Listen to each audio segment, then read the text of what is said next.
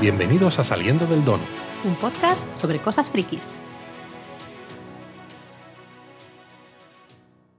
Vaya pedazo de episodio, el cuarto de la tercera temporada de Picar, Laura. Tremendísimo, tremendísimo. Nos ha encantado. Mucho. Yo creo que en general, a todo el mundo. Y sí es cierto, sin entrar en detalles, ahora entraremos en detalles, pero que decíamos en el donut anterior de que se suponía que este cuarto episodio iba como que a a poner fin de alguna manera ¿no? a una primera trama o unas cosas más o menos generales de esos cuatro primeros episodios, sin duda, ¿no? Como que mm, es, un episodio que digamos que termina muy bien ciertas cosas que hemos, en los, hemos visto en los primeros episodios y nos deja con ganas de nos más. Nos deja con ganas de más. El episodio se titula en inglés No Win Scenario, que es como decir, pues, una situación de la que en la que no puedes salir victorioso, la que no puedes ganar, que nos recuerda mucho, a propósito, evidentemente, al Kobayashi Maru.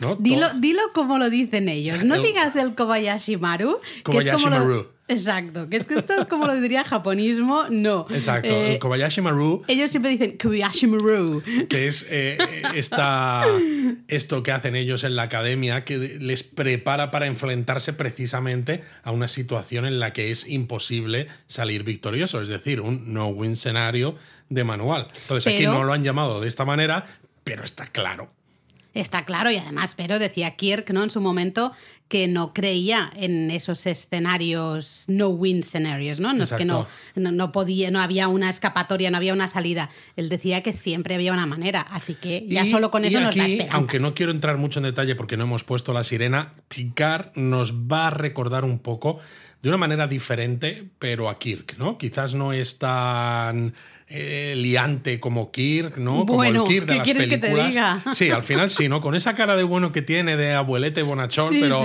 pero tiene tela. Pero el, hecho es que decía justo hace un momento cuando he empezado que nos ha encantado el episodio. Eh, para mí es el mejor episodio de lo que llevamos de serie y quizás uno de los mejores episodios que se ha hecho de Star Trek para mí desde Espacio Profundo 9. Muy redondo, muy redondo. Es que hay muy poco que criticarle al episodio y en cambio mucho de lo que hablar y como analizar, analizar así con ganas, disfrutando, ¿no? Así que pon la sirena y empezamos. Con la sirena puesta me siento un poco más calmado porque quería decir muchas cosas. Es que tienes que estar pensando en qué puedo decir, qué no puedo decir. ¿no? Bueno, sí que quería decir que ha habido un comentario en Evox en, que me ha gustado mucho que, que decía que le encantaría, eh, creo que era Sebas 344, que comenta, comenta mucho, sí. Y decía que le encantaría ver un episodio de, estos conmigo, ¿no? Por todos los datos frikis y cosas, ¿no? Que le encantó, se enganchó un poco al donut con los episodios del, del Señor de los Anillos, pero que le estaba gustando ahora escucharlos de picar. A ver, Sebas, está guay ver un episodio de Star Trek con Luis, pero a veces no está tan guay, porque no para de justamente decir ciertas cosas que ve y, y hay un momento que dices, ¿te quieres callar ya, por favor? Bueno, hoy me ha pasado, estábamos viendo el primer episodio de Strange New Worlds, la serie del Capitán Pike en la Enterprise. Y claro, había muchos guiños a cosas clásicas de Star Trek, guiños incluso a Discovery, porque acordémonos, el Capitán Pike salía en la segunda temporada de Discovery, y no podía parar. No es que, salía, salía evidentemente, pero se comía Discovery absolutamente. Se comía Discovery por todas eh, partes. Fue de lo mejor de, esa temporada de Discovery, fue él, absolutamente. Se salía por los lados. Totalmente. Pero bueno, eh, dejando eso de lado, eh, gracias por los comentarios, gracias por escucharnos a todos los que nos escucháis. Nos encanta que compartáis estos friquismos con nosotros. Sabéis que nos podéis comentar eso en iVoox, pero también en las redes sociales, saliendo Donut en Twitter o bueno, lo en que Discord. En Discord, que tenemos un Discord, para todos.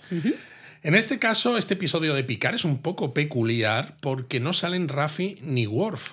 Ay, qué tristeza. Mira, es lo único criticable de este episodio. a ver, en parte sí y no. No, no, es broma. Lo estaba diciendo de broma, Luis, por Exacto, favor. no, es broma. O sea, lo que quiero decir es que creo que está bien hecho que no salgan porque precisamente el episodio es muy intenso. Cada cosa que va pasando va construyendo, se va sumando a lo que hay antes y creo que es un acierto que no nos saquen de, este entorno, de esta nebulosa donde Mantener está la, acción la titán y con la alcaudón ahí como una amenaza un poco invisible, ¿no? Totalmente, totalmente de acuerdo. Lo he dicho de broma porque ya sabéis de mi obsesión, eh, fanatismo, llamadle como queráis, por Worf y este Worf madurito, pues mucho mejor todavía.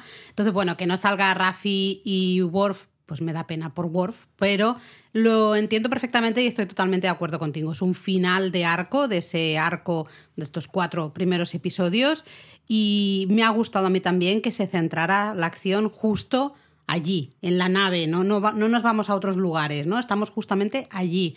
Em, porque además había mucho, había mucho que cubrir, ¿no? Y además es que es, es puro Star Trek.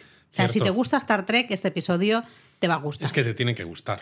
Nuevas formas de vida, situaciones así de vida o muerte, pero que se resuelven con toda esa tripulación que forma una familia, que, que esas propias situaciones hacen que se unan y sean más familia que nunca, ¿no? Y de ahí todos a una salen es, es adelante. Muy Star Trek, es súper Star Trek. La quinta esencia de, de Star Trek. El caso es que el episodio comienza con un flashback en el que vemos a Picard cinco años atrás de lo que estamos, de los hechos que estamos viendo ahora, que está en Ten Forward, eh, pero no es la cubierta 10 de su Enterprise, sino el bar de Gainan uh -huh. que ya aparecía en la temporada 2, que estaba en el número 10 de la calle Forward, ¿no? Y de ahí donde sacan, se supone, en lo del Ten Forward también, qué puñetera casualidad que la Enterprise D, justo la sala esta que funciona como espacio recreativo y bar esté justo en la parte delantera de la cubierta 10. Qué puñetera casualidad. Pero, Pero mí bueno. me hace gracia que también tengan que meter estos pequeños guiños hacia otras temporadas de Picar, porque yo, una de las cosas que sigo diciendo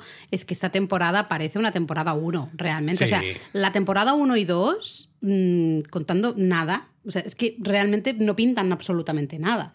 Realmente. Puedes no verlas, ver la temporada 3 de Picar y te enteras de todo perfectamente, ¿no? Entonces me hace mucha gracia cuando intentas meter estos pequeños guiñitos a cosas de temporadas anteriores en plan de, eh, que somos la misma serie, ¿eh? que lo que pasó en la temporada 2, aunque no tenga nada que ver con lo que está pasando en la temporada 3, pero mira, te lo ponemos aquí para que lo pilles, ¿vale? Totalmente. me hace gracia, me hace el, mucha el gracia. caso es que se ve, eh, bueno, se ven varias escenas de, de este bar con un montón de detalles curiosos. Vemos una maqueta de la Enterprise C, la nave de la capitana Garrett, de, que salía en el episodio Yesterday's Enterprise. Y si os acordáis del donut sobre el episodio 1 de esta temporada de Picard, era la Dama Roja, aquella estatua que había donde uh, ocurre ese, Ah, es ese ataque terrorista, Sí, ¿no? sí, Entonces hay una maqueta de esta Enterprise, hay una foto de Picard con Gainan, precisamente de la película Generations, la primera película de la nueva generación.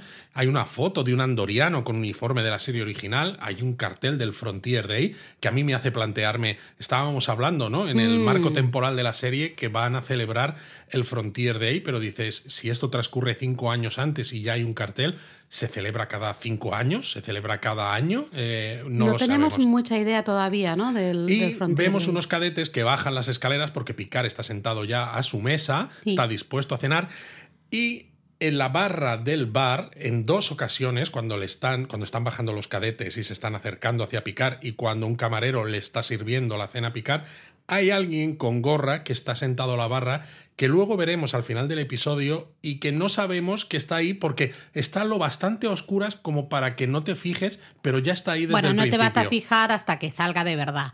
Eh, Exacto. pero que ya en un segundo revisionado vamos a ver que, que está ahí, ¿no? Sí, sí, pero es que pasa tan rápido y está un poco en- tan en penumbra que le tienes que dar a la pausa para darte cuenta de que está. Sí, pero bueno, tú le, le- le das mucha importancia. Esto viene de una conversación que estábamos teniendo justo antes de empezar el donut, ¿eh? que estaba Luis aquí eh, hablando justamente de esto y tú le estás dando mucha importancia y para mí no la tiene, porque para mí es lógico que esa persona ya estuviera ahí antes de que el foco estuviera puesta en ella. Pero Claro, bueno, luego ver, lo hablamos. Luego es hablamos. evidente que tiene que estar ahí por lo que pasa al final, pero el hecho de que te lo muestren en pantalla, ¿no? Significa que es como no te estoy ocultando nada, no, no es una sorpresa No, no, que luego se abra el grupo y Total. Hmm. aparezca alguien, sino que es que si alguien ya está ahí y te lo hemos enseñado, si tú no lo has visto es porque no te has fijado. A mí me hace gracia que los cadetes se acercan y vemos a un Jean-Luc que primero es en plan de déjame en paz, ¿eh? que yo estoy aquí, que quiero cenar, a mí no me deis. Pero le dura muy poco el a mí no me deis la lata,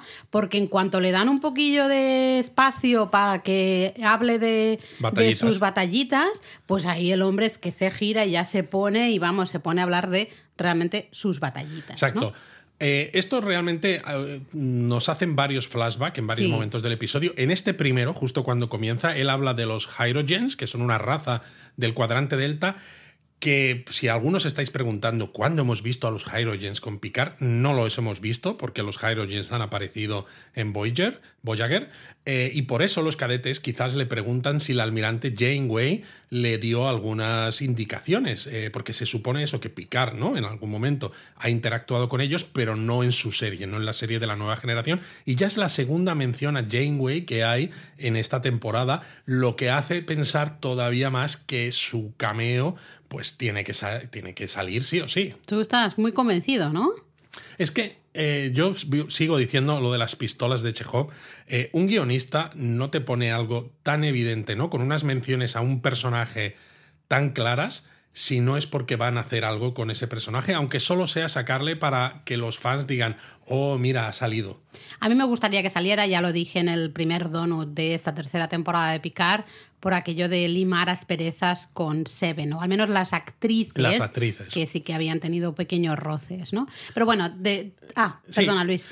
Eh, en este flashbacks, después de, esta mención, Picard comenta una cosa, que es lo que a mí me conecta con lo que decíamos de Kirk, ¿no? Y de que él no cree los no-win escenarios, estas situaciones irresolubles, porque les dice a estos cadetes que en, en los momentos peores, incluso porque le están preguntando no por situaciones complicadas. Y él dice, incluso en esos momentos, mientras os tengáis unos a otros, siempre hay esperanza. ¿no? Lo que viene a incidir es eso, ¿no? Que el actuar como una familia precisamente, el confiar unos en los otros, es las capacidades que tienen, ponerse en manos de los demás, de su tripulación, les va a hacer tener esperanza en situaciones complicadas, que luego va a ser algo muy importante para el desarrollo de este episodio. Va a ser tan importante que de hecho la, la imagen cambia, ¿no? La escena cambia y nos vamos justo al lugar donde lo dejamos, esa nave a la deriva eh, que va hacia, ¿no? Está cayendo hacia ese pozo gravitatorio, chocando contra asteroides, es decir, una situación muy complicada donde tenemos, pues eso, a toda esa gente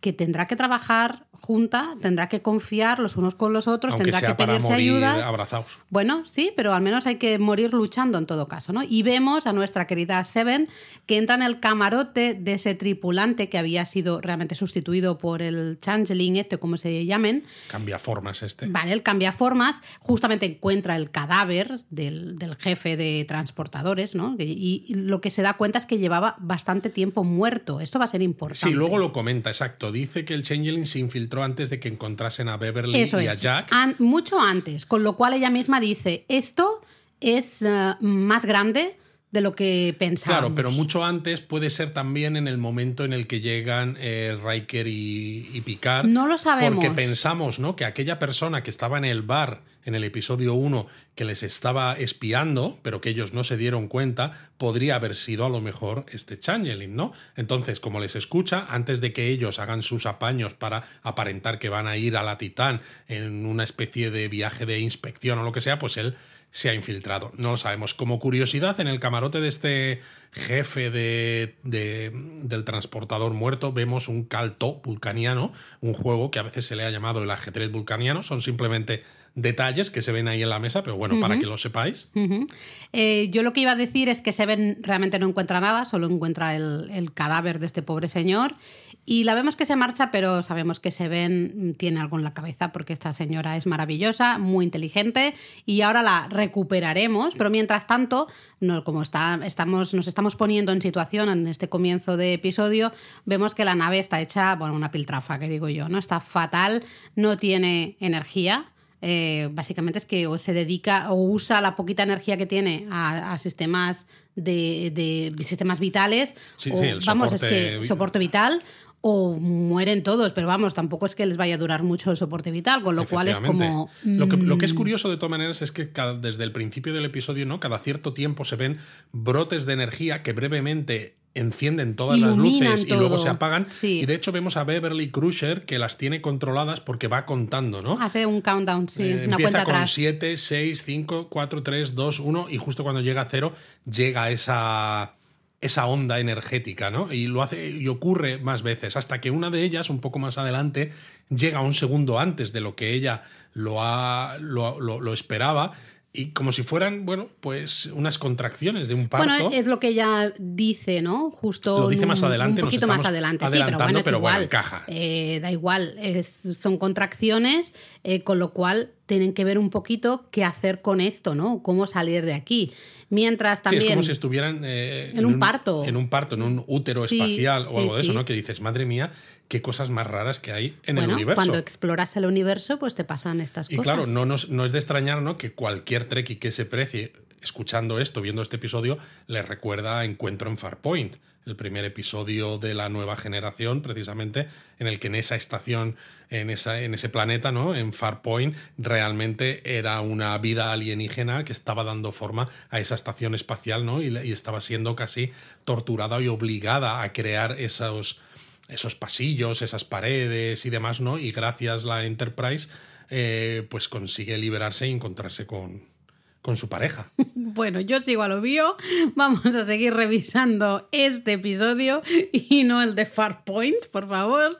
Y bueno, tenemos el reencuentro de Riker y Picard. Riker, a ver, la idea es que se están, todos saben que van a morir. Esto no tiene ninguna solución. Van a su muerte. Mm, Les queda más, les queda menos, pero les queda muy poco. Entonces Riker se va a ver a Picard. Ambos se piden un poco eh, disculpas y Riker se abre un poquito, ¿no? Le dice a Picard como que tenía razón, ¿no? Cuando Picard le echa un poco en cara en el episodio 3 al final, que tiene miedo a la pérdida, Mm. ¿no? Y claro, él le dice que es verdad, que está jorobado por la muerte de su hijo Tadeus, ¿no? O- Sí, Tadeus, Tadeus, sí, sí. Y reconoce que eso le ha alejado de Diana, porque Diana lo siente todo y él no siente nada, ¿no? Y- Claro, y Diana siente que él no siente nada. Ella Con lo es, cual es todavía- ella es es súper consciente, claro. ella lo sabe, en ese sentido lo sabe. Ella como medio betazoide es claro, empática. tiene, y tiene ese poder, ¿no? Y claro, él no encuentra, ¿no? Nos dice, no encuentra respuestas de que hay algo más, a pesar de todo lo que ha explorado el universo. Que yo lo entiendo, ¿vale? Eh, pero el gran problema de esto es que Riker y Diana, con su hija, ya salieron en, en la, La- primera temporada. Exacto, estaban en un planeta llamado Nepente, pero claro, Que yo entiendo que era un planeta que estaban alejados de todo, ¿no? Tenían, estaban como... Su casita. Sí, estaba como protegido el, el propio como planeta casi, era muy difícil acceder a ellos, me refiero, había una, quizá una falsa sensación de seguridad, ¿no? Pero eh, no me termina de encajar, por eso digo que casi, esta temporada casi, creo que quizás se disfruta mejor sin haber visto las Pues, otras temporadas de fíjate, Picard Laura, que teniendo ahí- ese conocimiento Ahí de no antes. estoy tan de acuerdo, porque es verdad que en esa primera temporada parecía que eh, Riker y Diana estaban muy bien, pero precisamente no estamos hablando de una persona que ha tenido una situación de pérdida, que le está costando encontrar respuestas y claro, entre lo que vemos en la primera temporada y esta no sabemos qué ha pasado entre medias y tú sabes perfectamente que la caída en la depresión, ¿no? Puede estar ahí y que no se deje ver Ah, no, hasta no, totalmente. que algo muy tonto hace clic, ¿no? Y a No, partir de y- ese momento ya no le encuentras respuesta a nada y dices, vaya mierda de Y vida. hasta tú estás en una depresión, pero de cara al resto del mundo estás sonriendo y, y- y eres la persona más feliz del mundo. Eh, esto lo hemos visto muchísima gente que por desgracia eh, ha terminado, por ejemplo, quitándose la vida, eh, que lo hemos visto, ¿no? Mu- Muchas veces las reacciones es, ay, pero si se le veía muy bien. Por eso te digo Ya, que- bueno, que la profesión va por dentro, ¿no? a eso me refiero, que creo sé, que es sé, bastante sé. realista también, ¿no? Pero es un poco extraño porque no se hace en ningún momento, no se hace ningún tipo de comentario sobre esa visita de Picard Vale, a donde sí. vivía Riker, bueno, donde vive, supongo, Diana todavía con su hija y tal. Eso sí, Entonces queda eso como un poco sí. extraño, ¿no? No me molesta. Pero queda un poco extraño porque si te acuerdas de lo que viste, que Riker haciendo pizza ahí, ¿no? Con su mozzarella y no sé qué, no sé cuántos, pues claro, te queda un poco raro, porque no se hace ningún tipo de ¿Qué referencia. tal, ¿Qué tal si nos dedicamos a revisar el episodio este Oh, y no me la, la primera devuelto, temporada? me la ha devuelto. Bueno, pues mira, eh, Riker le dice a Picard, dice, no pierdas el tiempo. Tenemos Habla con tu hijo. Exactamente, nos quedan muy pocas horas, así que hazme el favor, ve a hablar con tu hijo y aprovecha estos últimos minutos, ¿no? Que tenemos con vida para conocer un poquito más a su hijo. Así que dejamos a Picard, que se va a ir a hablar con su hijo, y volvemos con Seven, que se va a ver a, a Shaw, al capitán Shaw. Exacto, que cada vez nos gusta más. Bueno, somos muy fans. Yo ya soy fan absoluta. Sí, sí, pero de aquí Shaw. habría que poner un clip del, del donut del episodio 1 donde dices, odio a Shaw, a ver A si se lo cargan. Es que esa es la gracia de este. Me encantan estos personajes. Están súper bien escritos y en este episodio especialmente entendemos muchísimo más a Shaw luego. Eh, está muy bien escrito, muy redondo. Gracias. No como a veces otros mm, personajes que hay por ahí que dices, no sé ni quiénes son después de cuatro temporadas. No estoy mirando a nadie Discovery. Eh, entonces, Shaw aquí ya te empieza a gustar, pero porque le, un poco le odias y te gusta a la vez, ¿no? Porque bueno, mira, porque el- le ves, le ves además eh, muy vulnerable, le ves muy humano, ¿no? No es un capitán del estilo de Picard, que Sí, Picard lo es estamos viendo muy humano también, también. ahora. Es hostiable. Es hostiable, sí. Porque de hecho suena la puerta y él dice, no se puede entrar. Suena la puerta otra vez, no se puede entrar. Suena la puerta otra vez, ¿no? Y es como, bueno, vale, pues entra. Joder, ¿no? En plan de, "Uf, madre mía, no puedo estar aquí ni, ni siendo, mm, no sé, estando depresivo aquí en mi camarote yo solo, ¿no? Entonces Seven le dice, le cuenta lo que ha pasado con el cambiaformas y le dice que necesita ayuda, porque al final él es quien mejor conoce la tripulación, porque claro, este cambiaformas ahora mismo puede ser cualquier persona. Exacto. Y entonces eh, Shaw le cuenta a Seven que el Changeling solo con mirar puede imitar a cualquier persona, pero evidentemente no va a tener los conocimientos de esa persona. Y entonces empieza a decir, Seven, eh, creo que hemos empezado con mal pie la relación entre los dos, eres un oficial muy capaz, algún día tendrás tu propia nave y piensas, oh, qué majo, no es tan capullo. Y entonces dice, esto es lo que yo diría si fuera un Changeling. Y, dices, y no si, si no fueras un capullo, ¿no? Total, absoluto. Pero es- son estas cosas las que te hacen sonreír un poco con este capitán, ¿no? Diciendo, eh, es gilipollas, Sí, hablando porque luego plata. además le pero- enseña, ¿no? Le está enseñando en un pad estas tabletas que son como tablets eh, Sí. en el mundo de Star Trek sobre los changelings, ¿no? Que le está hablando a Seven de que hay un vaso que utilizan los changelings para regenerarse y en ese vaso, Me ¿no? acuerdo de lo del pot que Claro, dice, ¿no? Y ahí sale además una foto de Odo, que te acuerdas que lo Sí. mencionábamos en Sí. el donut Sí, del señor. eh, en el donut del episodio pasado, ¿no? René Auberjournois. eh, y dices, ojo, pues todo, todo encaja. Pero claro, cuando esto lo ves en inglés es más divertido porque utiliza la palabra vase, ¿no? O pues, recipiente, pero también utiliza pot. Pero claro, pot es la misma palabra que utilizamos en inglés para decir de manera informal, pues. Marihuana, María. marihuana, la María. Y Seven se lo dice, dice. ¿Me, estás, estás hablando, hablando de, de- cannabis? Y yo dice, Ojalá. "Eh, ojalá. Como necesito aquí un porro, pero vamos. Y no, ya le enseña en esa tableta, ¿no? Eh, esa, la imagen del, del vaso. ¿Cómo se dice el- Sí, un recipiente sí, de un forma. recipiente. Bueno, sí, un vaso. ahí. ¿Cómo se dice lo, de- donde ponemos Un- las como un flores? florero. Un florero, sí, pero no es, no es un florero, es para otras cosas. En este caso, le dice, claro, los, los cambiaformas estos, pues cuando están hartos, ¿no? O cuando ya no pueden aguantar más la forma, la forma que han adquirido, pues se vuelven a la forma esa viscosa. ¿Has visto el, eh, el sonidito que he hecho? Muy bien. Te has Forman a- convertido en, en forma viscosa. ¿no? Exactamente, se meten en el vasito este, ¿no? Y descansan ahí, sueñan con angelitos y Pero tal. claro, eh, si encuentra ese recipiente, va a encontrar residuos de viscosos, de- ¿no? Eh, es. lo que habla el residú. Ujú, que el eso es imp- residú. ¿no? Exacto, que eso es importante porque si eso lo metes en el ordenador, puedes detectar dónde está tu changeling en cualquier momento de la nave. Y de hecho, ella va hasta la habitación ¿no? que había usurpado este cambiaformas y encuentra escondido el este recipiente, aunque luego más adelante se lo encuentra otra vez al Changeling, que ya tiene otra cara, ¿no? El Changeling. Bueno, lo que pasa es que ella, a ver, se lo recuerdo bien, ella encuentra ese recipiente, ¿no? Entonces va se va, se va rápido, pero claro, la chica, es que, a ver, se ven, cariño mío, me gustas mucho, pero mm, no te das cuenta de que todos son oídos y justamente hay alguien por ahí que es ese changeling, pues no vayas hablando así con naturalidad de necesito que se mire, ¿no? El residú que hay en este vaso, no sé qué, no sé cuántos, pidiendo, sí, porque ¿no? habla por el Eh, comunicador pidiendo para analizar que eso. el laboratorio lo analice cuando le dicen, no, es que el laboratorio está cerrado por las restricciones de energía y Necesito tal. que, que se analice esto. Y claro, el Changeling justo se cruza en su camino y entonces pues hay ahí, ¿no? Sí, Disparos mata una, eh, mata una, a una a una tripulante. tripulante y destruye con un disparo del phaser, destruye el, el- este, El florero este. este florero y se convierte, ella le dispara también, pero debe ser que tiene en ese momento el phaser no en, en, el, en, en el setting más alto, ¿no? que es el de ya vaporizar ahí a tope, Sí. sino que le deja herido simplemente, él se convierte otra vez en residuo viscoso. Y a mí esto es lo que me ha rayado un poco, porque es ¿por qué no vuelves a disparar, Seven? Ya, yo tampoco lo entendí. Se queda como congelada, supongo que de la sorpresa, no lo sé, pero el caso es que le da tiempo a este Changeling ya en forma viscosa a introducirse pues, por los recovecos de los mamparos de la nave, ¿no? Y, y huir. Y- y he de decir, Luis, perdóname el paréntesis, pero a mí que ya no me gusta mucho ir a comprar carne y procesar carne, cocinar carne, sabes que me da mucho, me da mucho asco por el olor, perdonadme todos, este, este aquí o paréntesis. sea, menos mal que soy yo el que se, el que se, el que se va por las ramas. Pero es que eh, la forma ah, viscosa de esa cosa, este changeling, yéndose por ahí por, ¿no? Por la nave, me dio un asco tremendo porque me recordaba un trozo de carne, ¿no? Ahí con sus vetas de grasa y tal. ¿Qué dices? Me dio No un asco ver. tremendo, tremendo. Así que yo me vuelvo vegetariana ya, te lo digo. Vale, sí.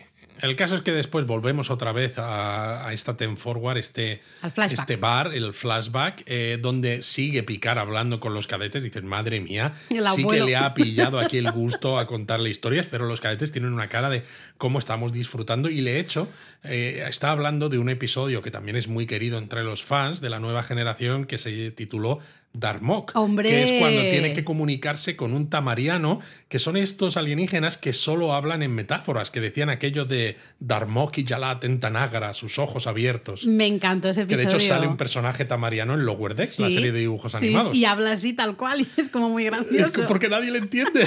Es como que estás en la flota estelar y nadie te entiende lo que dices. Me encanta, me encanta. Y deja y menciona también porque alguien le pregunta, ¿no? Lo del viaje en lanzadera con Jack Crusher, padre, ¿no? Eh, me digo padre aquí porque es el Jack Crusher el que era compañero suyo de academia y de la Stargazer El y marido demás. de Beverly. Sí, pero antes de que fuera el Sí, marido sí. de Beverly. Lo que pasa Sí, es que no, no cuenta más. Simplemente que hubo una situación, ¿no? Un poco complicada en una lanzadera con Jack Crusher. Volvemos al momento actual. Picard le pide a Beverly si puede pasar unos minutos, ¿no? Un ratito con Jack y Beverly sonríe toda contenta y feliz. Ella dice sí, sí, iros, iros. Y se van justamente al... Ay, ¿cómo se dice esto? A la sala... bar. Sí, pero no, es el... No, no, se van a la holocubierta. Eso, se van a la holocubierta, eso que me está refiero. representando el bar Ten Forward, que si te acuerdas cuando mencionábamos en el, en el donut del episodio 1 los títulos de crédito, había una de las escenas que ah, ponía ¿no? que la sala 10, o sea, que la, la sala de hologramas tenía cargado el programa de Ten Forward y que los protocolos de seguridad estaban desactivados. Entonces, claro, yo pensaba que se refería a la Ten Forward, la sala de la Enterprise D, pero no, se refiere a Ten Forward, el bar. El bar. ¿eh? Eh, entonces, bueno, tenemos a Picard súper contento y feliz diciendo, ay, mira, te voy a dejar probar uno de mis vinos maravillosos. Y ahí, pues, pum, primer golpe. Jack dice que no es de vino y que en todo caso whisky que sea barato, con Sí, pero hielo bueno, y le barato. sacan un Jameson. bueno, que debe es un ser whisky que eso es, es barato en su momento, Debe en ese ser, momento es, es barato. Es ¿no? curioso, ¿no? Porque si conoces un poco el mundo del whisky, bebes whisky, yo reconocí la botella antes de, Sí. de que casi se viera nada y te dije, este es un Jameson. Y luego sí que sale claramente, ¿no? Que yo me pregunto, ¿a esto habrá sido un product placement? Aunque sería raro siendo una bebida alcohólica, ¿no? No, creo, y menos cuando eh, dicen lo del whisky barato. No quieres que tu marca se Efectivamente, asocie a algo efectivamente. barato. ¿no? Entonces ¿no? es un poco Lo peculiar. gracioso es que Jack le dice, hay que hablar de lo que en inglés es el elefante en la habitación, ¿no? El tema del que estamos aquí yendo de puntillas, no queremos hablar y todos pensamos que es justamente el tema de la paternidad de Picard, pero no, realmente es el pelo, o más bien la falta de pelo de Picard, la Exacto. calva de y le Picard. dice, ¿cuándo, cuándo, ¿cuándo perdiste Cuando esto? perdiste el pelo, ¿no? Y, y Picard le dice, ¿tú qué tienes? ¿23, 24 años? Dice, aprovecha mientras puedas, ¿no? Y el Exacto. otro se pone, o sea, se ríe un poco diciendo, madre mía, la que me espera. Sí, pero ¿no? bueno, Es un momento do- dulce, es un momento bonito. Bueno, dulce y los dos tienen pinta de fuckers, en realidad. Ay, madre No, mía, es verdad, aunque Picard ya tenga cara de abuelillo, pero el Oye, Picard lo- ha sido... el abuelillo puede hacer lo que quiera, Hombre, claro, claro, que, sí. Y, y vaya si lo ha hecho, ¿no? Porque claro, tú le ves que con esa falta de pelo y piensas, esto no es como Kirk, que no es como el propio Jack Crusher y tal, pero dices, Stella también con el señor Picard. Luego ya, claro, le pregunta un poco lo que nos estamos preguntando todos, ¿no? Si la nave no tenía energía, casi no hay ni para eh, el tema vital y todo el rollo, ¿por qué la holocubierta sí que está funcionando? Y es, bueno, Picard le explica que justamente hay un procesador dedicado, ¿no? Que usa muy poquita energía y solo para justamente la holocubierta. Y dice que realmente es porque en momentos de crisis, como el que se encuentran ellos en la actualidad, pues puede ser un lugar, un poco un pequeño santuario, ¿no? Un lugar donde la tripulación pueda reunirse y, bueno, pues pasar esas últimas horas juntos, un poco alejados del, del, agobio que hay fuera. ¿no? Cosa que allá resulta raro porque él dice que él siempre ha vivido solo, mm. pero claro, el Picard, le dice, ¿no? Mira a tu alrededor, ¿no? La gente necesita conexiones, ¿no? Y se ve como los tripulantes están tristes, están preocupados. Bueno, sí, porque van entrando, hay un momento van entrando, que entran más, ¿no? Y, es como ves, o sea, no somos nosotros los únicos aquí, sino que hay un, un grupo de tripulantes que piden permiso para entrar porque están pues diciendo nos vamos a morir, pues vamos a intentar pasar estos últimos ratos juntos. Y aquí tengo que hacer yo un inciso sobre el lore Star Trekil. ¿sabes? Sobre conocimiento Star Trekil, porque las redes sociales, eh, Twitter, Reddit, etcétera, han ardido sobre el hecho de que la holocubierta estuviera en funcionamiento y mucha gente se han pasado muy de listos, ¿no? Diciendo, es que claro, tendrían que haber también utilizado la energía de la holocubierta para ayudar a mantener los sistemas vitales de la nave durante más tiempo, pero es que resulta que los que escriben esta, esta, temporada de Picar, ¿no? Con Matalas al frente, saben muy bien lo que se hacen y de hecho alguno ha puesto hasta un clip en Twitter en el que recopilan varios momentos de Voyager, de la serie eh, de la capitana Janeway entonces, en los que pasan cosas similares y se plantean la idea de utilizar la energía de la holocubierta para añadirla a la energía de la nave y no son capaces porque son incompatibles los formatos de no sé qué. O sea, lo explican de una manera de forma que no sea compatible y ellos lo sabían perfectamente y por eso siguen manteniendo la holocubierta activa y por eso hacen una escena en la holocubierta, porque ya es parte del conocimiento de Star Trek. Y aunque no lo fuera, sinceramente, de la misma manera que tú ah, hay algo que no puedes quitar hasta que ya realmente no queda, que es el soporte vital, se puede entender la holocubierta si encima es poquita energía, porque Picard lo que dice es muy poquita energía la que necesita y va ahí como aparte, ¿no? pues lo puedes entender como parte del soporte vital, de decir, es que realmente es algo que encima no es muchísima energía, aunque cerráramos la hora cubierta tampoco íbamos a recibir aquí un montón de energía, y encima es igual de importante o casi igual de importante que el propio soporte vital, ¿no? Porque al final es dar ese espacio, ese santuario creo que es Picar el que dice, ¿no? Dar ese espacio a la tripulación que pueda pues bueno, llorar sus penas o, tomarse una cerveza justo antes de morirse, ¿no? Cuando ya no ya ven que no hay esperanza, no sé por qué, ¿no? Por, Lo importante es también la, al final bueno, la salud mental, ¿no? Y, tan, tan importante como respirar. Totalmente. Entonces Jack le pregunta sobre otra situación que haya sido tan complicada y entonces es cuando escuchamos la historia de la lanzadera que simplemente ¿no? en ese flashback de hace cinco años había quedado indicada, pero no sabíamos de qué iba. Y lo que cuenta Picard es que en aquellos momentos en los que él era un cadete, bueno, no, no un cadete, ¿no? ya estaba eh, en la Stargazer con Jack Cruiser, mm. el que luego sería marido de Beverly, pero todavía yo creo que no era ni el capitán ni mucho menos, y que robaron una lanzadera, ¿no? El tomaron prestada. Tomaron prestada, ¿no? Eh, el caso es que Jack dice robaron y él no, tomaron, prestada, para eh, irse con dos chatungas, dos muchachas, eh, para acostarse con ellas. Pero tenían invitación. Lo dijo muy claro Picarte, teníamos invitación. Hombre, no, si, no, a lo mejor no te vas, evidentemente. Tú te vas porque sabes que va a ocurrir. Eh, eh. Sabes que, que, vas a lo seguro, dices, esta noche pillo, ¿no? Y claro, al volver les pilló una tormenta de micrometeoroides o algo así, dice, y tuvieron que navegar a ciegas durante 10 horas y encima sin radio, porque claro, lo habían desconectado para que nadie se enterase de que habían tomado prestada la lanzadera hasta llegar. Y entonces dices, jo, pues vaya tela, ¿ves? Lo que yo digo, eh, eh, Picar es un fucker. Me gusta esta frase, Picard es un fucker, muy bien. Eh, aparece entonces nuestro capitán Shaw, capitán amado y odiado a partes iguales, Y esta, en esa escena, wow, o sea, es una escena brutalísima. Entra y le ves el odio absoluto, el desdén. Bueno, más que odio, es un poco desprecio. Desprecio, pero también hay cierto toque de miedo. Hay un cabreo muy extraño, ¿no?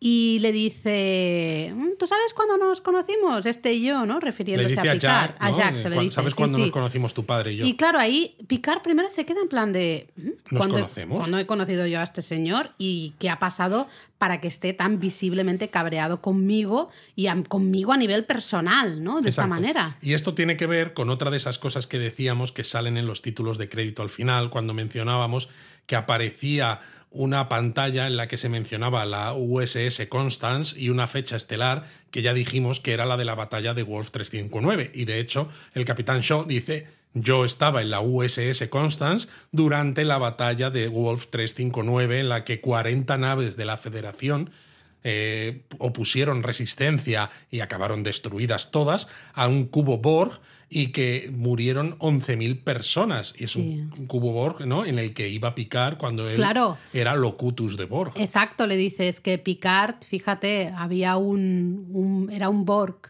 tan mortífero, que daba tanto miedo, que era tan poderoso, que le pusieron un nombre. que era el único Borg que tenía nombre, exacto. Exacto, y que dices, dije Locutus de Borg, ¿no? Y claro, la cara de Picard es un poema. Sí, sí, pero Picard ahí está muy bien porque él no dice nada, ¿no? No, le deja, le no, deja que él. no. Es que no saque, puedes- no puedes decir claro, nada pero le deja que él saque todo ese dolor de dentro porque al final está siendo como una especie, una especie de catarsis. es una bilis lo que saca, ¿no? Pero está haciendo algo, un ejercicio, ¿no? También de sacarse todo ese, todo ese dolor de dentro, ¿no? Porque además, claro, nos cuenta que en su nave eh, quedaba una cápsula de escape para 10 personas y 50 miembros de la tripulación, que eran todos amigos, llegaron ¿no? a ese punto y ninguno quería irse, ¿no? Ninguno quería echar a suertes quién le tocaba, quién no, porque el que no entrase en esa cápsula sabían que se moría. Y dice, hasta que llegó una teniente y nos dio órdenes y seleccionó a 10 personas sin, Sin incluirse. incluirse a ella, Exacto, pero fue ella, diciendo, tú, tú, y llega el número 10 y me señala a mí, ¿no? Y él mismo, ¿ves cómo Shaw se señala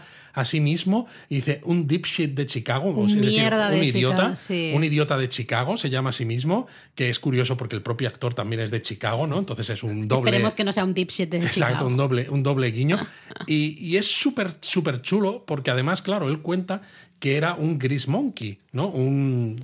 ¿Cómo traducirlo? Bueno, es un, mono- poquito un mono de ingeniería, ¿no? Exacto, que está eh, por ahí un, un, un pelele un poco, Exacto, es decir, porque un, él estaba en un rango bajo de Entonces, ingeniería. y eso es lo chulo también, porque no es la primera vez que vemos. eh, por ejemplo, al comienzo de Deep Space Nine, de Espacio Profundo 9, eh, Cisco, cuando es todavía comandante, es- empieza la serie y está cabreado con Picard precisamente por su mujer, por, porque también ¿no? Eh, perdió a su mujer en la batalla de Wolf 359. Pero claro, estamos hablando de alguien que tiene un cargo importante, ¿no? Es la primera vez que escuchamos la historia de lo que ocurrió en Wolf 359 desde el punto de vista de alguien de las cubiertas inferiores, ¿no? Esas lower decks que salen también en la serie de dibujos animados, porque es eso, el Shaw estaba, pues eso, era un don nadie de ingeniería. Que de nuevo volvemos a ese amor-odio porque es muy injusto. Eh, entendemos completamente el odio ¿no? y el rencor de Shaw hacia Picard, pero a la vez sentimos que es muy injusto porque Picard, Picard no decidió Picard es otra víctima Es allí. víctima, por supuestísimo, es Pero otra es que gran él, víctima. él lo sabe también, pero claro, él necesita sacar ese dolor, por eso Picard tampoco habla, ¿no? Eh, Claro, claro, claro, claro. Pero por eso es, me gusta mucho el cómo está escrito este personaje de Shaw, porque creo que todo esto tiene muchísima fuerza, ¿no? Realmente. Y le dice además, dice, olvídate de toda esa mierda extraña de la Stargazer, pero no se refiere a la nave antigua de Picard, sino a la Stargazer que sale en la temporada 2 de esta nueva serie de Picard, que es para mí es como un guiño a mejor olvídate de esa temporada, porque le dice, los Borg reales siguen estando ahí fuera, ¿no? Porque le dice que no todos los Borg son tan amiguitos y tal, ¿no? Que eso sí que es un guiño también a cómo acaba la temporada 2, en lo que Jurati y la reina Borg Sí. acaban integradas y digamos que, que tenemos unos nuevos Borg en la galaxia que no son tan, tan capullos como los, los Pero de anteriores. nuevo, es un guiñito que casi te puede pasar un poco sí, desapercibido. porque hay que leer un poco entre líneas. Sí, la verdad. Eh, bueno, Shaw está fantástico en esta escena. Picard lo único que puede hacer es levantarse e irse, ¿no? Ve que realmente ese espacio ya ahí no es su espacio, se tiene que Y marchar. de hecho, cuando se va y le sigue Jack, ¿no? El, el capitán Shaw dice un poco al aire para que le oiga el resto de los tripulantes que se han, eh, se han reunido en esta, en esta holocubierta y que están mirando con una cara de Dios mío, ¿qué madre mía, pasando?". ¿qué está pasando? Le dice. El ser un capullo ha sustituido a la educación, ¿no? Un poco criticándose a sí mismo, de en plan de soy consciente de lo que he hecho. De- y de la que he liado aquí en público hablando de ciertas cosas y de cierta manera, pero me estoy a punto de morir, como todos vosotros. Esto o lo largo ahora o me voy con ello a la tumba, así que lo largo ahora, ¿no? Básicamente es un poco eso. Eh, cambiamos de escena completamente y sale Vadik ahí en su nave que está esperando fuera de la nebulosa, ¿no? Y hay una escena terrible que a mí me dio un asco absoluto en el que vemos que se corta la mano, pero así, tal cual, en una especie de plato, que dices, "Mm, ¿qué pasa aquí? Y de ahí, del trozo de mano, pues sale la cara de, bueno, sabemos que es su jefe, ¿no? El- Claro, el- ahí sospechamos. ¿no? Después de las revelaciones de los episodios anteriores, que ella puede ser un changeling, ¿no? Entonces, cuando se corta, Pero no es que se le corte la mano y se quede la mano separada, ¿no? Sino que sale algo que dices, tiene sentido que, No que lleva sé. algo dentro. No miré mucho, Luis, me estaba dando mucho asco y cerré los ojos. Y es extraño porque de eso que sale de, de la muñeca, de donde ya se está cortando, eh, aparece la cara de... Que he hecho el sonidito, no me haces caso. Es que es la cuarta vez que lo haces. O sea, ni yo soy tan pesado, Laura. Venga, sigue, sigue, perdón. No, pues aparece la cara de este jefe que, claro, yo no sé si es un changeling o no también. No sé. lo parece, al menos si la cara que sale ¿no? ahí en esta escena se parece a la cara real de este jefe. Nunca habíamos visto esta forma de comunicación tampoco. Ella dice que no han podido capturar a Jack, lo cual nos indica que sí que es cierto que van detrás de él por algún motivo Al también. menos estos, su objetivo sí que era Jack. No sabemos cuál es el objetivo real del jefe de Vadik, ¿no? Pero digamos que Vadik, sus, al final sus instrucciones eran capturar a Jack. Exacto. Eso sí. Y dice que no pueden porque están en el pozo gravitatorio y el jefe este le dice que entren de nuevo, ¿no? Ella le recuerda que la tecnología esta de portales que habían utilizado en el episodio anterior eh, usa ondas, ondas gravimétricas y que sería peligroso y el jefe le dice que todo es sacrificable con tal de conseguir la misión, así que para adentro otra vez. Y claro, a mí todo esto, eh, fíjate que ocurre relativamente rápido, me, me, hace, me genera muchas dudas, que evidentemente están puestos para eso, porque me hace pensar, ¿y si Vadik y su facción esta de Changelings, ¿no? los que eh, han hecho este ataque terrorista y demás, tampoco están haciendo esto por gusto, ¿no? Es decir, ¿y si este jefe, por lo que sea, les tiene agarrados por, por ahí, ¿no? Por los, por los huevos, por, dicho mal y pronto, Oye, y no oye. les queda más remedio que seguir las órdenes, aunque sea poniendo en riesgo su vida, porque realmente Vadik no quiere ir, ¿no? Eh, No, no, lo deja claro que no quiere ir. Y de hecho es que eh, básicamente sabe que si se queda la van a matar también. Por eso. Y con lo cual dice, bueno, pues ya pues sigo las órdenes porque igualmente estoy muerta, ¿sí? ¿no? De todas maneras. Sobre todo porque no me parece un changeling el que les da estas órdenes, ¿no? Y Pero ella tampoco lo parece. Es que no lo sé, no sé Sí, qué son. porque cuando acaba la comunicación, Laura, digamos que eh, eso mismo que estaba formando, que había salido de su muñeca y que estaba formando la cara del jefe, vuelve a caer a ese recipiente y se vuelve a reintegrar y ella vuelve a tener la mano normal. Pero eso no es de cambiaformas, ¿no? Tal cual. Es, es un poder que realmente tienen. Bueno, El de eh, usar partes de su cuerpo y no anexarlas y, no desanexarlas o como se diga. Y no sé. Es, Eso es lo que no hemos visto todavía y sobre todo que ahí pueda salir alguien, ¿no? Que, que puedas Claro. llevar como una conexión con alguien eh, a través del hiperespacio incluso. No sé, no, yo no lo tengo muy claro, no tengo muy claro nada, pero también es verdad que tenía los ojos cerrados mucho rato porque me El caso es que luego vemos al alcaudón que cambia el rumbo para volver a entrar hacia la nebulosa y es curioso porque vemos algo flotando en el espacio que dices, es que se ve claramente algo que se acerca hacia la cámara, pero eh, ocurre tan rápido que no lo distingues, ¿no? Entonces tuvimos que darle Bueno, para sí, porque los dos, los dos a la vez gritamos, ¿qué es eso? Y, y le dimos para atrás, le dimos a la pausa para ya ver que en el letrero, ¿no? Que ponía Daystorm, Daystorm Institute for Applied Sciences o algo O sea, así. que básicamente es el generador de, De portales, portales, que lo expulsan precisamente para no tener problemas ¿no? con la con el pozo de gravedad de- que hay en el centro de la nebulosa, lo cual también nos indica que efectivamente lo que ya estábamos diciendo, que habían dicho Rafi, Worf y demás, de que ese robo de esta tecnología de portales era la excusa porque había algo más que era más importante Sí, porque que... eh, se han deshecho de eso. O sea, lo han tirado y han dicho, bueno, vamos a, para adelante con, con- a la búsqueda de Jack, ¿no? Y bueno, justamente volvemos con Jack y Picard, que se han reunido de nuevo con Beverly. Y a mí esa escena me mola, porque están los tres y eh, mola mucho. Tres mentes realmente privilegiadas, las tres, ah, pensando, hablando, haciendo como un poco brainstorming casi, de... Bueno, hay que salir de ahí. Y claro, no estamos dicen- muertos todavía, tenemos Exacto, que intentar dicen, buscar pero una no tenemos solución". energía. Y entonces Jack recuerda, pero cada vez que hay uno de estos de estas ondas, la nave se enciende. Y entonces empiezan a pensar, ¿y si podemos hacer surf en estas olas de bioenergía? ¿no? Porque claro, si están quietos, la ola les golpea, enciende todo momentáneamente. Les pasa Pero les pasa de largo, no les recarga lo suficiente, ¿no? Si consiguen eh, reiniciar los motores de impulso para mantenerse a la misma velocidad que la ola, pues la ola les va a estar recargando constantemente, ¿no? Y empiezan a hablar entre los tres y a- Está guay, ¿no? Porque Mm. van teniendo un plan, se van a hablar con Riker y Riker ahí se nota todavía como que está, bueno, muy pensando, no sé realmente qué está pensando, porque él dice que quiere mantener el soporte vital y esperar el rescate. Y cuando tú dices, pero si no os va a rescatar nadie, y Picard le dice, no va a venir nadie a rescatarnos, realmente vemos a un Riker que está muy fuera, no, no tiene claro el camino, ¿no? Le hemos dejado, de hecho, intentando mandar un mensaje a Diana y es que el mensaje, o sea, no, no- no tiene ni comienzo casi. No, porque es eso, sabía no ni sabe, qué decir. no sabe cómo, cómo, cómo decirlo. Realmente no tiene un, un camino claro, ¿no? Un objetivo claro, no, no sabe muy bien, ¿no? Y de hecho, es Beverly la que le dice Diana eh, lo haría porque confiaría en que somos capaces todos juntos Todos juntos. de hacerlo, ¿no? Y ahí le vemos cambia que el chip a él. Le cambia el chip y entonces dice, mira, creo que, eh, vale, vamos a hacer este plan, pero necesitamos abrir las cubiertas de las góndolas Warp, ¿no? Los dos motores estos gemelos que llevan las naves de la Federación o la mayoría de las naves de la Federación a cada lado para recoger la energía y entonces se ponen manos a la obra. Exacto. Y manos a la obra se va a picar con Seven a ver a su mejor amigo, que es Shaw, y le dice que necesita un dipshit, ¿eh? un mierda de, de Chicago, porque justamente es el único que sabe cómo abrir esas góndolas. ¿Por qué? Porque realmente se ve que la nave ha sido tuneada, muy bonita, más moderna, pero le han el hecho un- interior... un restyling. Sí, pero el interior sigue siendo como el de hace 20 años y que la tripulación joven no tiene ni idea.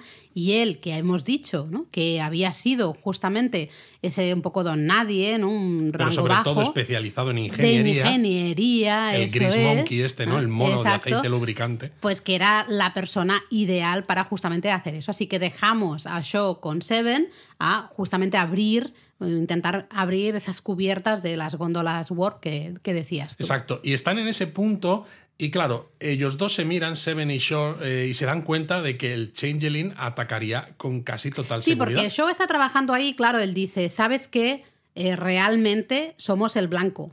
Nosotros, Exacto. si el Changeling quiere hacer algo, eh, lo tiene que hacer a nosotros. Porque somos los que vamos a posibilitar que la nave se recargue. Eso es. Y entonces eh, Seven eh, se toca el comunicador y habla con Riker en el puente. Y la escena que vemos del puente simplemente es a Riker diciendo: Entendido, Riker fuera. Y dices, ¿tú qué le has dicho? Hombre, queda claro. Yo al menos a la, a la primera primer visionado me quedó claro que le había dicho no dejes que entre nadie aquí. O sea, nadie. No es exactamente des- eso lo que le dice, pero permiso a nadie para entrar aquí. No es exactamente eso, pero bueno, sí, vale. Bueno, yo al menos lo, lo entendí realmente así. El caso es que tienen prisa en el puente porque saben que la nueva ola de energía llega en dos minutos y necesitan que estén abiertas estas cubiertas. Entonces Shaw consigue abrir la primera y de repente se abren las puertas de esa, de esa habitación donde están Seven y Shaw y entra la alférez Laforge y ofrece su ayuda, ¿no? Con la cara más de buenicita diciendo,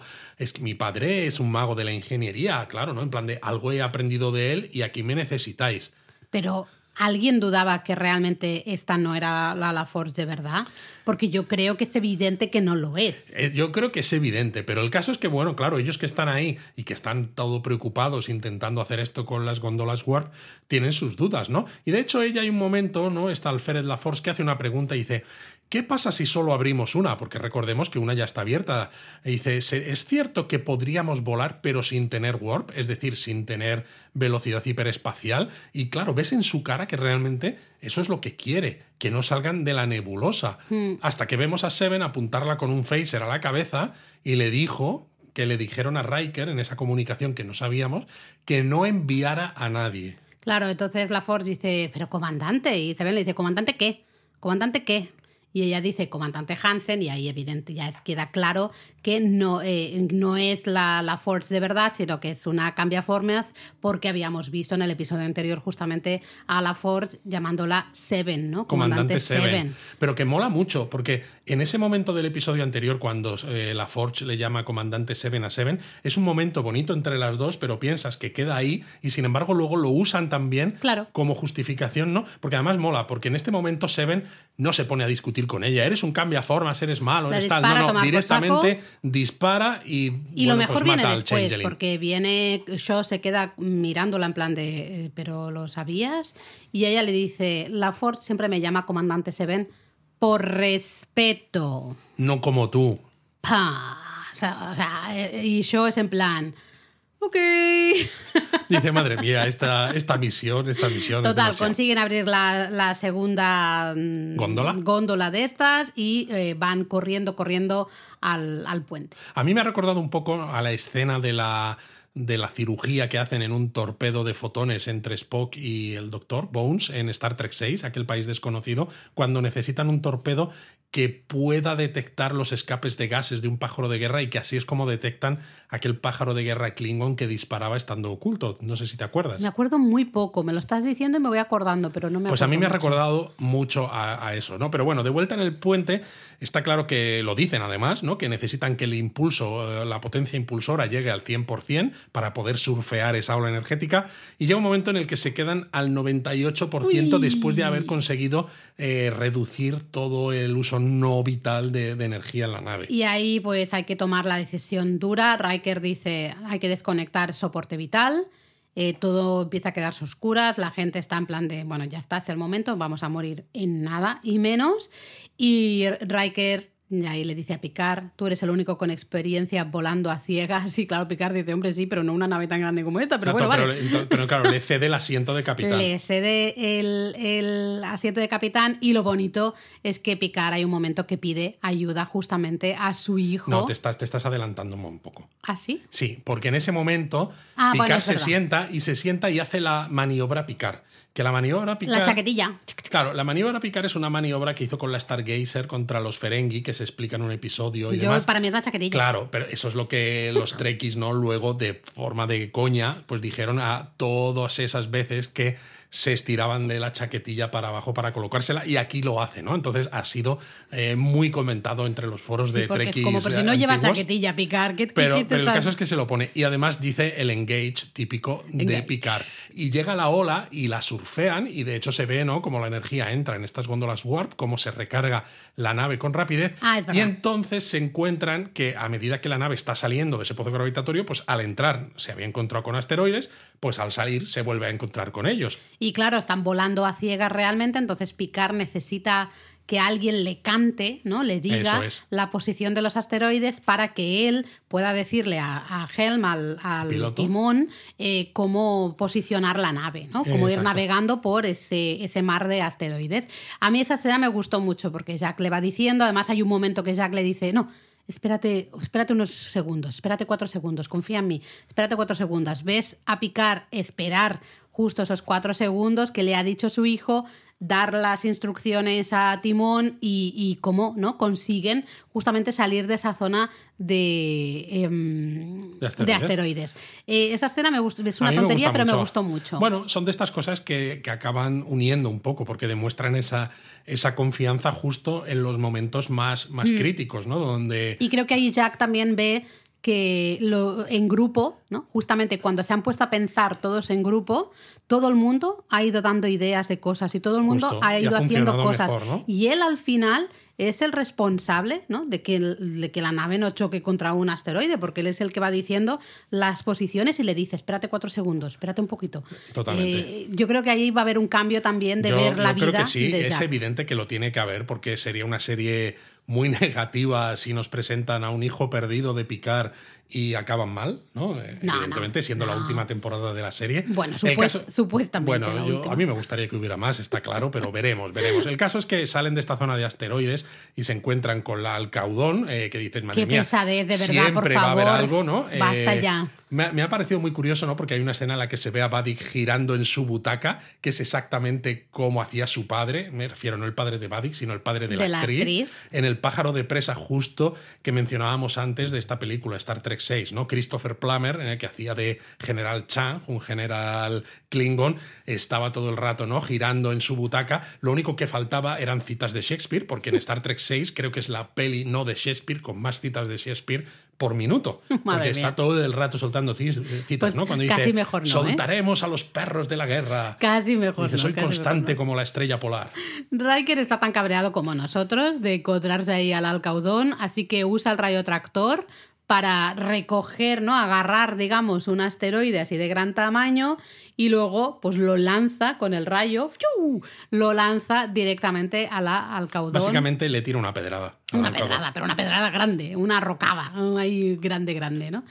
Y justo la alcaudón queda deshabilitada, la vemos que va dando Sí, un poco a la vueltas por ahí, sí y tal. Evidentemente no creo que sea lo último que vemos de Buddy y el Alcaudón. Bueno, pero- a mí me gustaría que sí lo fuera, pero bueno, en fin, pues probablemente no lo sea. Y vemos ahí una escena que yo no he terminado de entender muy bien, eh, que es la de hay un montón de bichos que parecen como unas medusas barra Calamares, calamares, sí. barra no sé qué, que están todas ahí, pues bueno, suponemos que es lo que ha es nacido, lo ¿no? que ha nacido, de la claro, de nebulosa. la nebulosa. Eh, y están ahí. blu, blu, blu, blu, ¿Has visto, eh? Pensaba que ibas a decir pululando. Bueno, sí, pululando, podrían estar pululando por, por ahí y todos en la nave flipando, pero dicen, bueno, muy bonito, pero larguémonos de aquí ya, por de si hecho, acaso. no, eso, en varios momentos en el episodio no se ha mencionado Farpoint en algún caso, porque esto recuerda bastante a hecho, ¿no? Y cuando están viendo a todas estas nuevas formas de vida, ¿no? Desde el puente, Beverly dice una de las frases típicas de esa. Bueno, de, del moto. ¿Cómo se dice esto en español? Bueno, la intro un poco también de, Claro, de la serie, Claro, ¿no? pero es que la intro de las series de Star Trek se supone que es el lema, El eso, lema, el el lema, lema. de la flota estelar, ¿no? Que dice buscar nueva vida. Y y- y New Beverly life, lo new dice. civilizations, to boldly go. Exacto, ir valientemente hasta donde nadie ha ido jamás. Y Riker aquí dice ir valientemente, pero a tomar por largando- saco de aquí. largándonos de aquí. que claro, que es otro guiño a cómo rápido. continúa ese lema de la flota estelar, ¿no? Que a mí pues, me ha encantado mucho, ¿no? Que- Y yo he de decir que hay un momento que se miran todos los del puente de mando, toda ahí la tripulación, se miran todos, no solo los protagonistas, sino el resto, y hay esa un poco alegría de eh, nos hemos salvado, pero a la vez qué bien se siente estar todos juntos, ¿no? De, de haber salido de esta todos juntos. Y he de decir que yo, un comentario que hice después de ver esto es... Eh, hemos tenido muy poco tiempo con muchos de estos personajes, hay algunos que yo no me sé el nombre, pero sé más de ellos o me han transmitido más ellos que a veces en tres temporadas de Discovery, varios de Discovery, ¿no? Por ejemplo. Sí. Cuando se hace bien una historia, se explica bien, se dan eh, buenos diálogos, se da, no sé, mm, funciona muy bien y no hace falta hacer un episodio mm, completo con un personaje para que comprendas a ese personaje. Ostras, está, eh, este episodio a mí me ha encantado, vamos. Totalmente. Luego volvemos otra vez al bar de donde está Picar hace cinco años, ¿no? Que les dice a los cadetes que se le va a quedar frío el, el pescado y demás. Y entonces el grupo se abre un poco porque hay una persona, esta que decíamos que estaba con una gorra sentada en la barra del bar, que le pregunta si no tiene familia. Bueno, si para él vemos que es Jack más joven. Claro, si para él eso no es importante, ¿no? Y entonces, claro, Picard responde que la flota estelar es toda la familia que ha necesitado ante el aplauso de todos los cadetes, que en parte, claro, es lo que también se espera que diga en ese, Claro, en ese entorno. el aplauso y luego vemos que esa persona, ese joven, el Jack joven, desaparece, ¿no? Esa justamente entendemos que Jack estaba ahí decidiendo si iba a hablar con su padre o no, porque sabemos que Beverly le había dicho, ¿no? Quién era su padre, dónde Exacto. encontrarlo, tal y, y cual. que le dice a Picard en el episodio anterior que cuando se lo explicó, él no quiso conocerlo. Claro, pues él sí que fue, lo vemos, sí que fue. Lo que pasa es que esa respuesta de No Picard. le gustó. Mm, Claro, le hizo. A ver, nosotros entendemos por qué Picard da esa respuesta. Y ya no solo la por el reacción de sitio, Jack también. ya no solo por el sitio en el que está, sino porque Picard no sabe que tiene un hijo No, y es en algo ese muy momento. personal. Tú no tienes que estar hablando tampoco de si has tenido posibilidades de tener hijos o no, si has querido o no. Pero Eso claro, es algo súper personal. chaval ¿no? que es cinco años todavía más joven de lo que es ahora Jack, Claro. también entiendo que en ese momento que tú quieres quizás que tu padre eh, te dé un poco pistas de que puede querer algo más, ¿no? Te, te deja claro que no, que es un héroe de la flota estelar de la Federación. Que no necesita no- más. no Entonces tú dices, más. pues yo no pinto nada aquí, ¿no? Y me encanta porque luego vemos a Picard y Jack, ¿no? En ese momento en el que toda la tripulación están súper contentos, abrazándose y demás, vemos a Picard y Jack mirarse con cierta distancia, ¿no? De, eh, en el puente los dos. Y vemos, claro, como están intercaladas las escenas, que Picard se da cuenta de que ese joven de hace cinco años era él. Mm, al menos me es lo que nos eh, intentan hacer entender, ¿no? Él se da cuenta, lo- como que lo reconoce, se acuerda de, de eso. Es, es tremendísimo, la verdad. O sea, no- para mí no es justo que Jack se enfade con Picard por esto, porque es evidente que es eso, es la Con respuesta que 18 tenía. años, Luis, tú no conoces a tu Ya padre, lo vas, sé. le Sí, lo preguntas. entiendo. He dicho que no me parece no justo, justo, para picar, pero que entiendo pero la entiende. reacción. Es igual que yo, no es justo que le echen cara nada a picar porque se era entiende locutus, también. pero también se entiende. Al final son de estas cosas que hay que ponerse en la piel de los dos y realmente entendemos a los dos en este caso. Exacto. también. Y ya vemos a Riker que está, parece que está dejándole el mensaje a Diana, eh, que tal como está rodado, ¿no? Parece que está eso, completando el mensaje, pero luego giran la cámara y vemos que Diana está en la pantalla, ¿no? Y está Marina Sirtis ahí haciendo otra vez de Diana, que está ahí Jonathan Frakes la dirección muy bien, ¿no? Porque parece eso, que es una continuación del mensaje, pero no, es un paso más allá, ¿no? Se ha atrevido a hablar con ella eh, y romper un poco el hielo otra vez después de esta depresión. eh, y demás que tenía, que tenía Riker, ¿no? Y parece que dice que, bueno, que ha sido su culpa, que ha dejado que todo se le vaya un poco de las manos y que lo va a arreglar. Y dices, qué bien. Y acaba el episodio con la voz en off de Picard abriendo una entrada, en este caso en el cuaderno de bitácora, no del capitán, sino del almirante, porque es almirante, que además está muy bien porque expone ciertas dudas que nosotros como espectadores también tenemos, porque dice, ¿quién es Buddy? ¿Qué qué buscan con Jack? Mm. Y justo vemos escenas con Jack teniendo más visiones, como ya vimos en el episodio anterior. Vemos esos tentáculos otra vez por detrás de él, vemos esa puerta que se abre, pero encima escuchamos Una una, voz. voz. que dice, encuéntrame. La voz parece de Beverly. A mí me, me parecía que sí, pero ahora mismo no No sabría lo qué sé, decirte. yo tampoco, Si tampoco. algún donutero que nos está escuchando tiene alguna teoría, que nos lo comente en los comentarios, en el Discord, en Twitter, donde sea, en iVoox.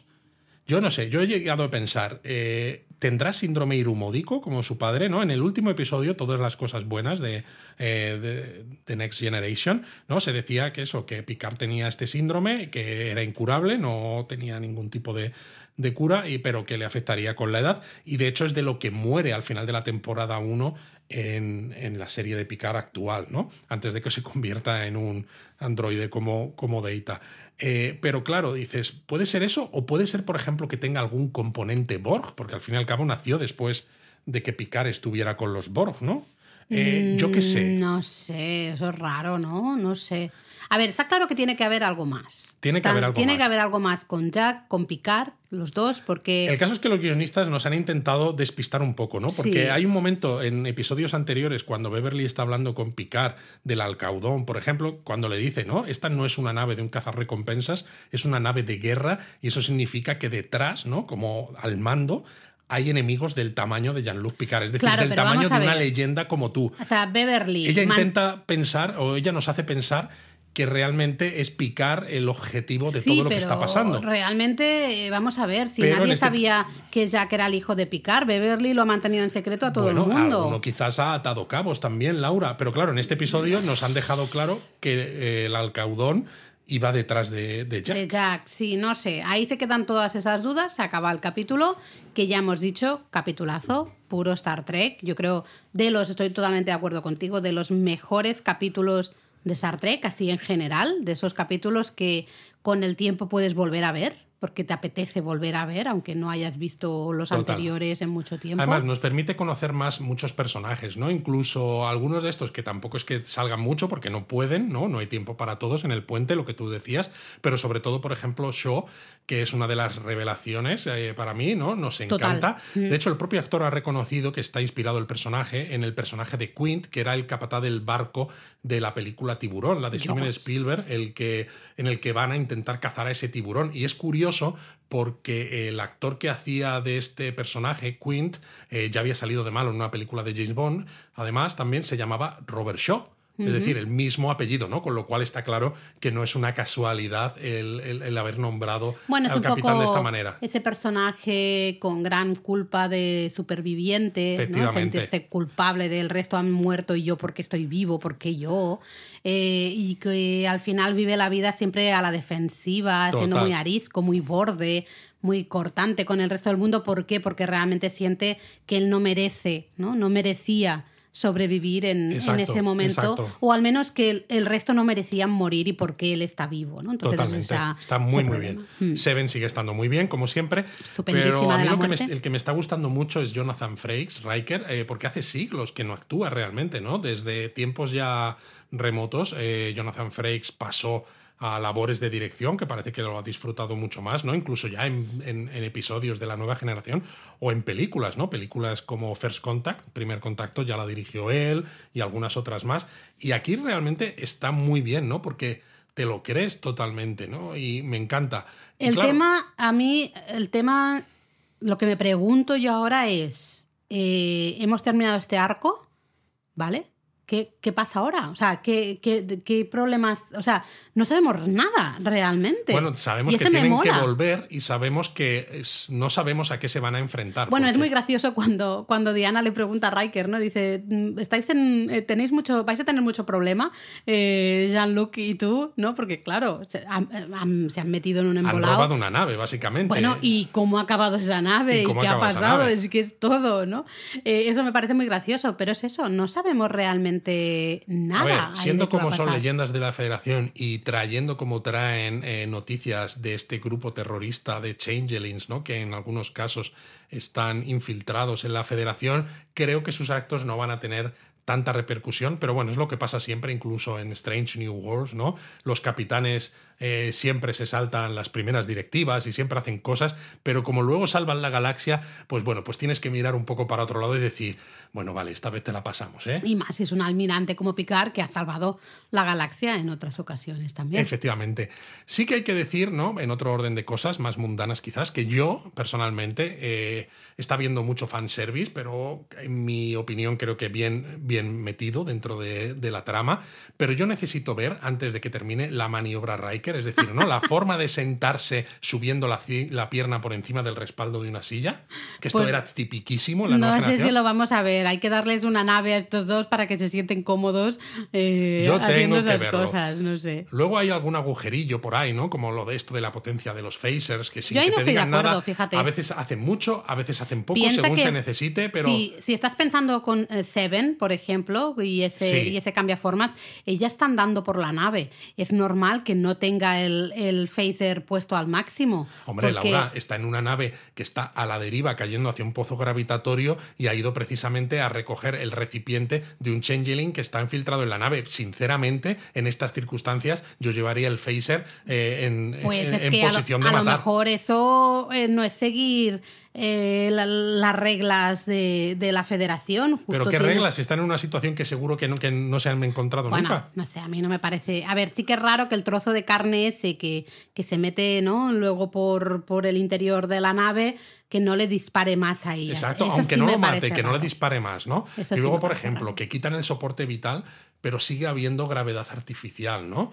Y no se congelan inmediatamente. Hombre, porque queda, queda un remanente, ¿eh? queda un, un pocket, ahí un, un, bolsillo de todo y aguantan justo los minutos que tienen que aguantar. por ejemplo, no se congelan inmediatamente, que están en el puñetero espacio Igual, hay, hay digamos que tú lo cierras, pero tarda unos minutos en realmente acabarse. Entonces, Ok, no será pasa eso. nada. A ver, son, cosas, hombre. son cosas menores que no hacen que disminuya el disfrute Para del nada. episodio, ni mucho menos, ¿no? Sobre todo cuando lo importante, eh, de- por lo que estamos viendo hasta ahora, aparte de hacia dónde nos lleve la trama, es el desarrollo de los personajes y sus relaciones, que está claro que están siendo muy importantes, ¿no? Porque es Picard y su relación con Beverly, ¿no? Retomada por, por causas de fuerza mayor, la relación con su hijo, ¿no? Que a ver cómo se arregla, la relación con el otro capitán que le tiene tierra y ahora sabemos por qué. Y claro, si le tiene tierra a Picard, tú imagínate a Seven, que dices, pero si fue él el que pidió a Seven como primer oficial, es decir, por un lado, confía en su capacidad, pero por No. otro lado es una Borg. Yo, Ella yo creo que Borg. justamente él se obliga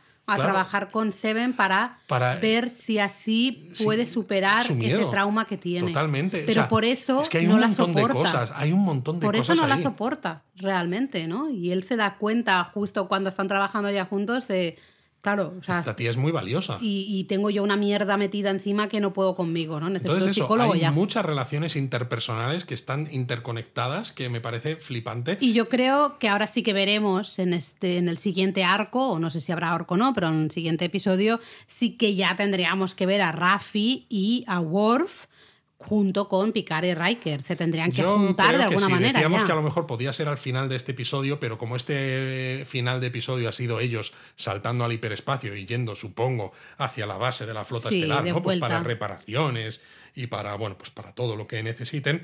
para yo que les creo que sí. castiguen un poco. Totalmente. Entonces yo sí que creo que en este quinto episodio que, que se viene deberíamos verlos al menos a unos cuantos juntos. No sé si a Jordi LaForge aún, yo creo que todavía no. Todavía no, quizá. Y a Data o el que sea que hace Data. Es que mm, realmente lo que decía yo antes, no sabemos muy bien qué puede pasar en el quinto episodio. No, No. tenemos muy claro hacia dónde va la acción a partir de ahora.